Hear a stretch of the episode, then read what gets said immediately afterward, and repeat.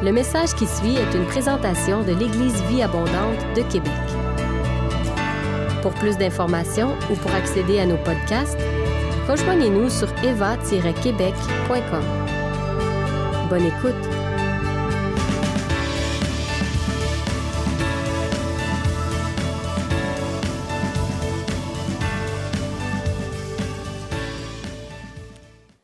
Alors, je prêche aujourd'hui sur le psaume 99. J'ai bien dit 99 parce que l'autre jour, euh, quelqu'un me demande euh, sur quoi tu vas prêcher? Je dis sur le psaume 133. Ah oui, le psaume qui dit ta ta ta. Euh, C'était pas mon message. Non, c'est bien 99 que j'ai à cœur de vous partager. L'Éternel règne. Les peuples tremblent. Il est assis sur les chérubins, la terre chancelle. L'Éternel est grand dans Sion, il est élevé au-dessus de tous les peuples. Qu'on célèbre ton nom grand et redoutable, il est saint. Qu'on célèbre la force du roi qui aime la justice. Tu affermis la droiture, tu exerces la justice et l'équité.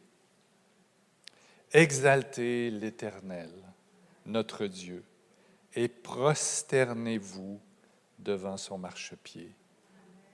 Il est saint. Moïse et Aaron parmi les sacrificateurs, et Samuel parmi ceux qui invoquaient son nom, invoquèrent l'Éternel et les exauça. Il leur parla dans la colonne de nuée. Ils observèrent ses commandements et la loi qu'il leur donna. Éternel notre Dieu, tu les exauças tu fus pour eux un Dieu qui pardonne, mais tu les as punis de leurs fautes. Exaltez l'Éternel, notre Dieu, et prosternez-vous sur sa montagne sainte, car il est saint, l'Éternel, notre Dieu.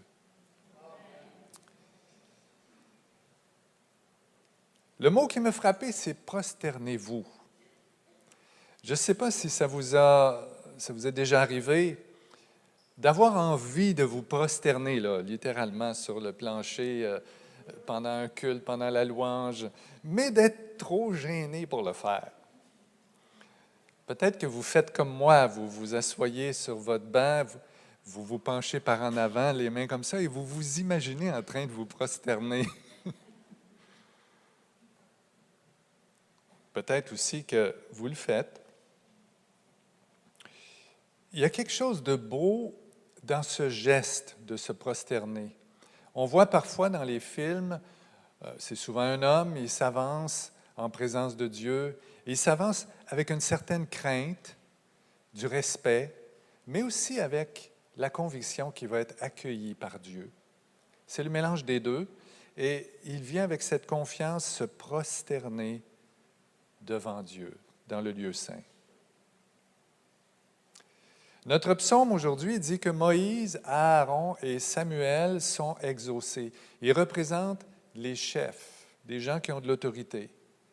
Dans le Nouveau Testament, ça serait euh, les apôtres, les, les, prophètes, mais aussi tous les prêtres que nous sommes. Nous sommes tous sacrificateurs devant Dieu. Et ce qui est frappant dans le psaume, c'est qu'ils sont pardonnés, ils obtiennent la grâce de Dieu, mais en même temps, ils sont punis. C'est paradoxal, ça semble un peu bizarre.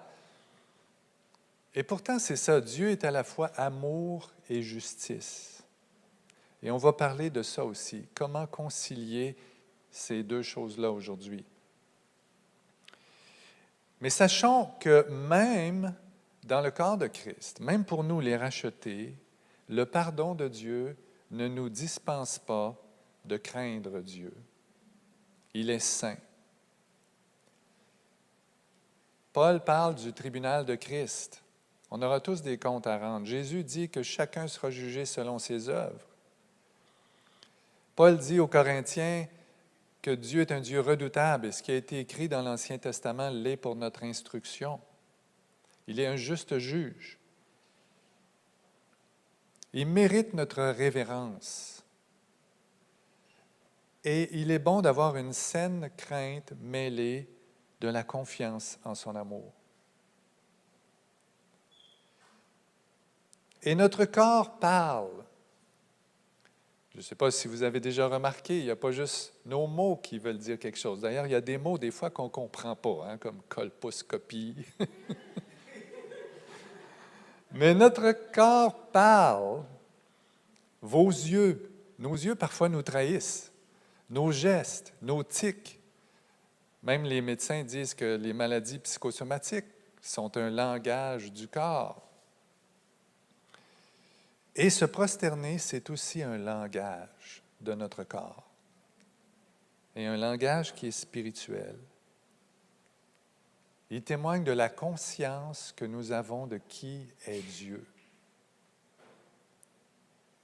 Lui, grand et infini.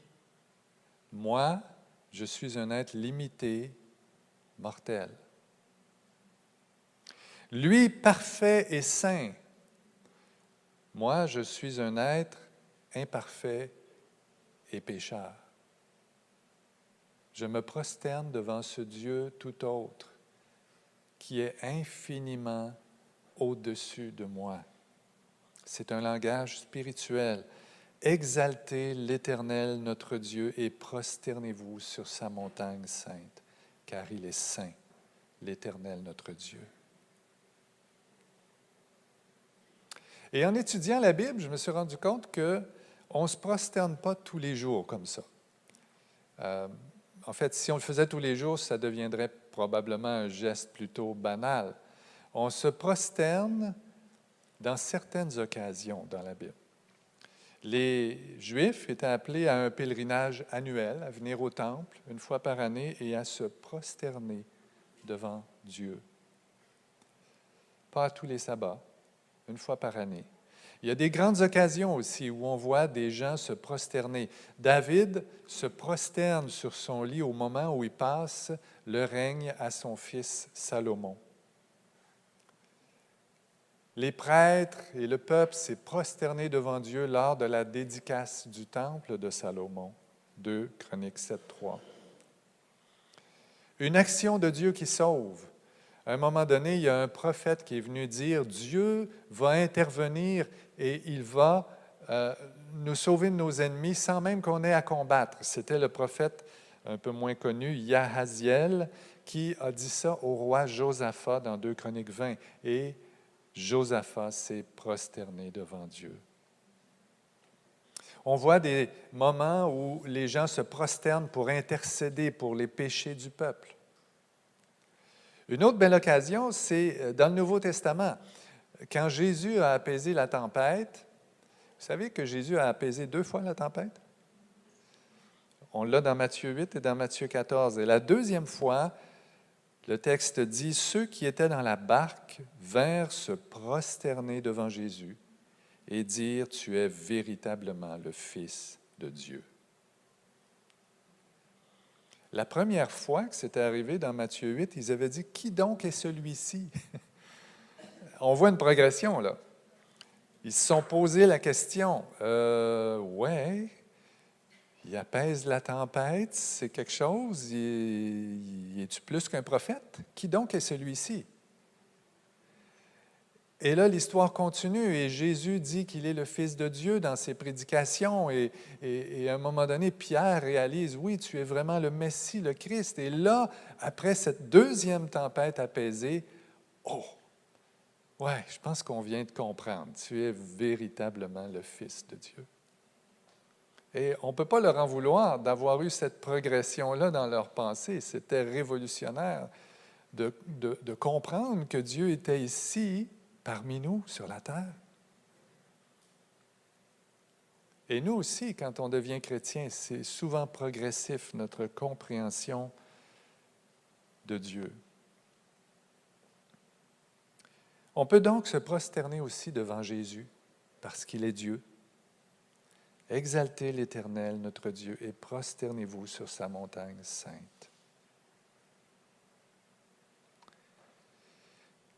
Et on a un Dieu qui est à la fois justice et amour. Et on voit ça dans ce psaume aussi.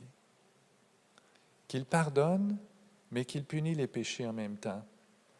Et comment est-ce qu'on peut trouver cet équilibre-là?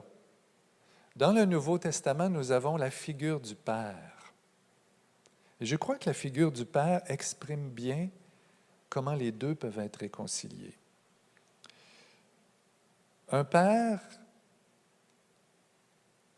inspire une certaine crainte, mais aussi la familiarité. Le Père a l'autorité. Il doit être honoré, respecté. Il peut corriger. Il a même le devoir de corriger ses enfants pour qu'ils aillent bien, qu'ils grandissent bien. Mais un père, un bon père, a aussi un amour profond pour ses enfants. Il aime les chérir, il aime prendre du temps avec eux, il veut leur bien, il veut leur réussite et leur bonheur. Je fais, partie de l'équipe de l'accueil ici et j'étais placé, euh, je pense que c'est la semaine dernière, et euh, je regardais un homme qui était assis là avec ses deux filles derrière. C'était un homme grand, fort, costaud, mais il était tellement tendre avec ses deux filles, c'était vraiment beau à voir. Il prenait soin de sa plus jeune ado, puis l'autre à côté, ben, elle était plus vieille, elle laissait, laissait grandir toute seule, mais on voyait quand même qu'il était là, qu'il était présent, qu'il était respecté, qu'il les aimait. C'est beau à voir et, et c'est, je crois, ce que Dieu veut avec nous aussi. Et Dieu a aussi donné des conducteurs à son peuple. Il nous demande de les honorer, de leur obéir. Et on a toutes sortes de conducteurs. D'abord, on a justement notre père, notre mère dans le monde naturel. On a euh, nos patrons, on a nos pasteurs, on a des professeurs, on a des gouverneurs. Et alors, même s'ils ne sont pas tous chrétiens, ils représentent l'autorité. Et on doit prier pour qu'ils soient de bons gouverneurs qui gouverne selon la justice. Et tous ces dirigeants auront aussi des comptes à rendre. Paul dit aux parents de ne pas exaspérer leurs enfants, Éphésiens 6, 4. Il dit aux maîtres qu'ils ont le même Dieu que leurs esclaves, Éphésiens 6, 9. On voit aussi dans Acte 12, 22, une histoire un peu spéciale. Hérode est en train de donner un discours. Puis il devient, euh, il dit, le texte dit les haranga. Haranguer, c'est euh, parler fort, puis euh, brasser le monde, quoi. Et le peuple, plutôt que de critiquer, disent Oh, wow, c'est la voix d'un Dieu et non d'un homme. Autrement dit, le peuple semble dire à Hérode Tu parles comme un Dieu. Et Hérode ne les reprend pas. Il ne dit pas, non, non, là, vous exagérez, là, je ne suis pas un Dieu. Il dit, ah, c'est vrai, hein? Mais c'est terrible. C'est terrible quand les dirigeants viennent à se prendre pour Dieu et quand le peuple traite les dirigeants humains comme des dieux. Et Dieu a d'ailleurs intervenu à cette occasion-là, et le texte dit qu'Hérode expire sur le champ, rongé des vers. Ça devait être terrible à voir. Mais Dieu est un Dieu saint. Et il veut qu'on comprenne qu'il y a un seul Dieu. Même les autorités ne sont que des représentants qui agissent en son nom.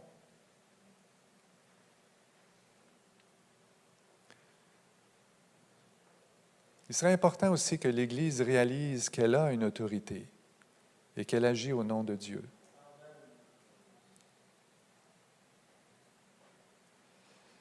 Et quand on est rejeté, ce n'est pas nous qui est rejeté. Jésus dit, Celui qui vous écoute m'écoute, et celui qui vous rejette me rejette, et celui qui me rejette rejette celui qui m'a envoyé. Luc 10, 16. Il y a une chaîne ici de transmission. Dieu a donné son autorité à Jésus, le Fils, et Jésus nous a donné son autorité. On a l'autorité pour parler, et quand on est rejeté, c'est le, chemin inverse. C'est pas juste nous qui sommes rejetés, c'est Jésus qui est rejeté. Et en rejetant Jésus, on rejette le Père. Alors, quand vous êtes rejeté par des inconnus ou même par vos enfants, sachez qu'il y a quelque chose de spirituel derrière ça. Prenez-le pas trop personnel. Ce n'est pas juste vous qui êtes rejeté. Souvent, vous êtes rejeté à cause de votre foi et c'est Jésus qui rejette.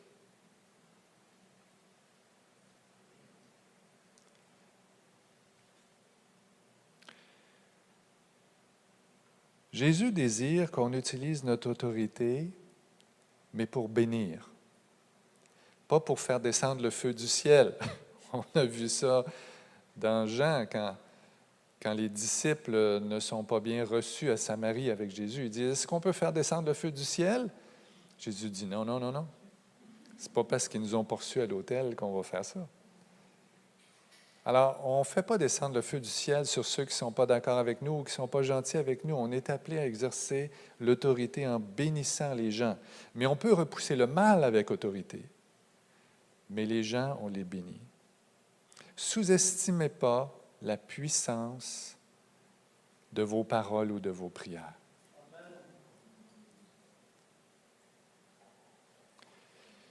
J'ai vécu une expérience, moi, qui, on apprend toujours de, notre expérience.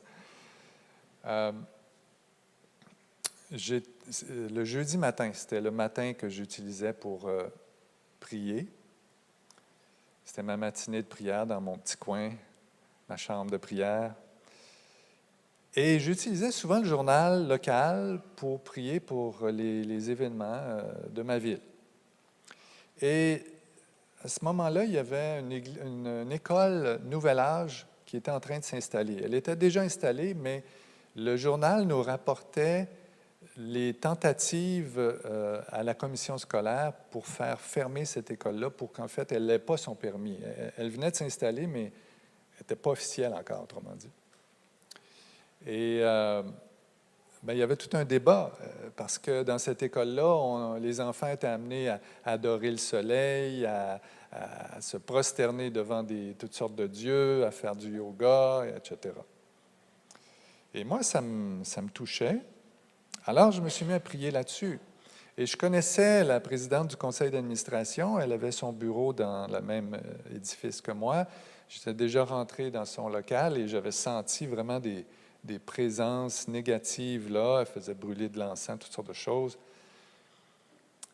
Et j'ai prié euh, un peu dans ces termes-là, j'ai dit, Seigneur, empêche cette dame-là d'agir.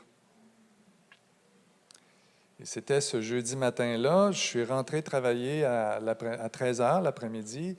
Et comme j'arrivais euh, dans le stationnement arrière du bâtiment où on rentrait par la porte, elle, elle sortait de cette même porte-là. J'étais à peu près à 50 pieds d'elle et elle s'est mise à marcher vers sa voiture dans l'autre direction du stationnement. Moi, je me dirigeais vers la porte. Et là, dès qu'elle est sortie, elle m'a regardé.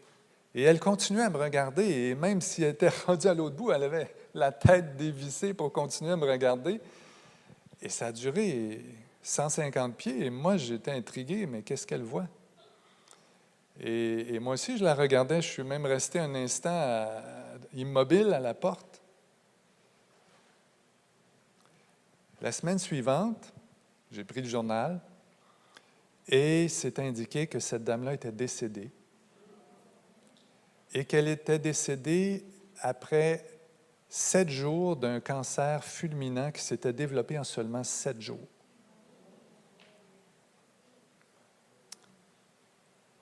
Euh, ça m'a touché. Je ne crois pas qu'on puisse dire que c'est seulement ma prière qui a fait ça.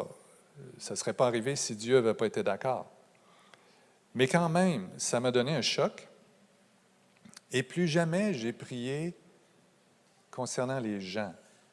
J'ai prié concernant les sujets pour bloquer le mal, mais pour bénir les gens.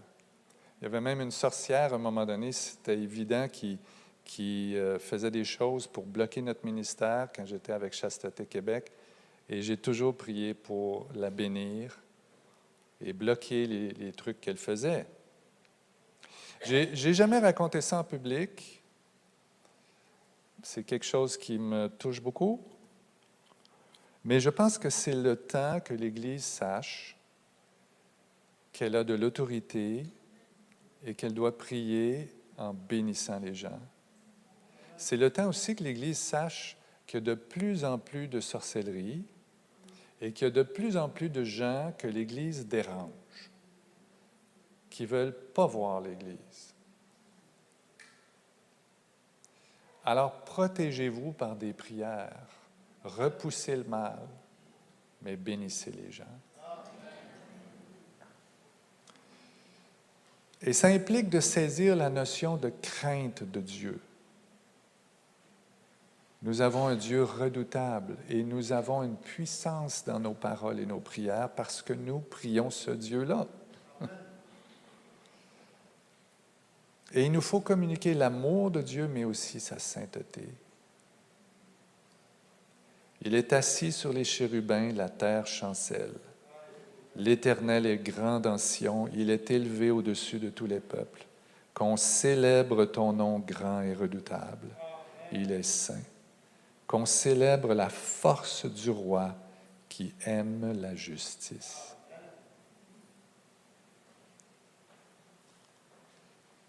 Vous savez que Sion, c'est aussi l'Église. Nous faisons partie de Sion. Je ne fais pas un message sur Sion, c'est un peu long, mais euh, Sion, c'est toute l'espérance du royaume de Dieu, c'est toute l'espérance de, de ce peuple qui est réuni autour de Dieu. Et Dieu est avec nous, et vous êtes le peuple saint. Et on veut refléter le cœur de Dieu. Et on n'est pas indifférent à ce qui se passe dans les journaux, mais notre lutte est contre les forces invisibles non contre les humains. Et il faut savoir qu'il y a deux esprits, entre autres, qui travaillent, l'esprit antéchrist et l'esprit religieux. Et ça, ça peut arriver même dans vos familles. Repoussez ça. Les enfants sont influencés par les trucs que dans le monde, mais il y a des forces spirituelles en dessous. L'esprit antéchrist travaille dans le monde. Il faut adresser les bonnes choses dans nos prières. L'esprit religieux aussi, c'est subtil. Hein? On pense aux pharisiens quand on pense à l'esprit religieux, des gens légalistes, des gens bornés. Mais l'esprit religieux, des fois, ça commence tout simplement par un père ou une mère qui a peur que ses enfants ne deviennent pas chrétiens et qui multiplie les conseils et, qui, qui, est tellement en train de les entourer par des principes moraux qu'il en oublie de développer la relation d'amour avec son enfant. Et qu'est-ce que ça fait? Bien, ça fait des enfants qui euh, sont un peu carencés sur le plan de l'amour, qui deviennent perfectionnistes, qui ont un esprit religieux. Et là, ça se perpétue de père en fils. Et en somme, l'esprit religieux contrôle la situation en contrôlant ce père qui ne sait pas prendre du bon temps avec ses enfants, qui ne récompense pas l'effort de ses enfants, et en contrôlant le fils qui, lui, veut plaire mais pour plaire, ben, il va faire des activités, des fois sans que son cœur soit là. Il ne va pas parler des vraies choses, régler les vraies choses. Alors souvenons-nous qu'on doit réconcilier, comme dans le psaume, l'amour et la justice. Pas juste l'amour, pas juste la justice. Et on doit prier contre les esprits qui veulent influencer notre famille, comme l'esprit religieux ou l'esprit antéchrist. J'aimerais maintenant vous faire écouter une vidéo. Euh, c'est une vidéo qui parle de bénédiction. C'est en fait la prière qu'Aaron, euh, que Dieu a donnée pour que Aaron bénisse le peuple dans Nombre 6, qui est mise en musique. Je connaissais déjà la chanson, j'avais déjà vu la vidéo, mais quand je l'ai réécoutée, revisionnée, euh, j'ai été frappé de voir la relation entre le Père et son Fils. Vous regarderez ça aussi. Euh, c'est chanté en hébreu avec des sous-titres en anglais, par un pasteur juif messianique. Alors je vous lis euh, les, les, versets 22-23. L'Éternel parla à Moïse et dit, parle à Aaron et à ses fils et dit, vous bénirez ainsi les enfants d'Israël, vous leur direz. Et là, le chant commence au verset 24. Que Dieu te bénisse et qu'il te garde. Que l'Éternel fasse luire sa face sur toi et qu'il t'accorde sa grâce. Que l'Éternel tourne sa face vers toi et qu'il te donne la paix. Alors le chant répète ça deux fois et c'est suivi d'un Amen. Puis un autre bout qui dit que sa faveur soit sur toi pour mille générations, sur ta famille, tes enfants et la génération après vous, que sa présence marche devant toi, à côté de toi et derrière toi, tout autour de toi et en toi. Il est avec toi le matin et le soir, quand tu vas et que tu viens, que tu pleures ou que tu ris. Il est pour toi, il est pour nous, il est avec nous, il est pour nous. Amen. C'est un beau chant. Alors on va le regarder maintenant.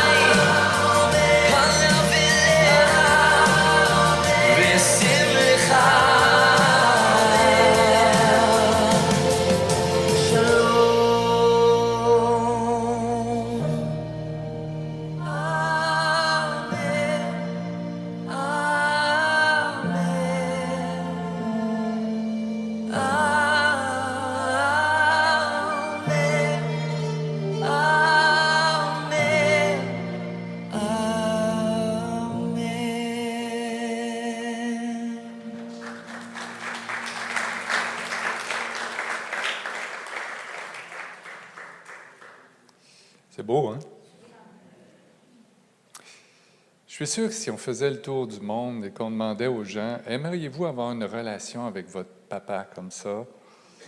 Il y en a beaucoup qui donneraient beaucoup hein, pour ça. En fait, ça n'a pas de prix. Et ce qui est spécial ici, c'est que la relation entre le Père et le Fils ne s'arrête pas là. C'est aussi une introduction à l'amour de Dieu le Père. Le Fils est introduit dans cette capacité de prier Dieu, d'être en relation avec notre Père céleste.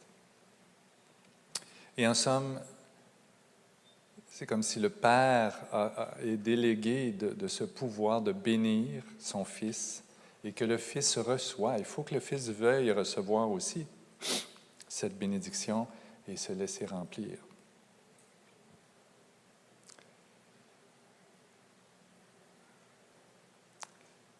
Il faut les deux. Enseigner à nos enfants une saine crainte de Dieu et l'amour de Dieu. Les pères terrestres s'alignent sur la bénédiction de Dieu pour la transmettre à leurs fils et à leurs filles.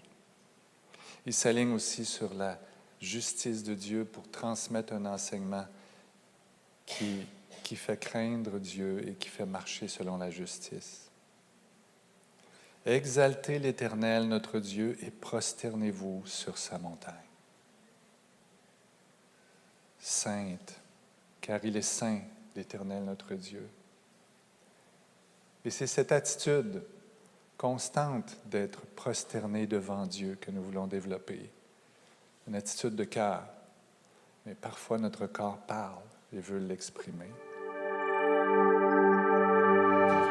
Si vous avez aimé ce message, nous vous invitons à vous joindre à nous lors de nos rencontres du dimanche matin. Vous trouverez l'horaire et l'emplacement de nos réunions sur notre site internet eva-québec.com. N'hésitez pas à communiquer avec nous et que Dieu vous bénisse.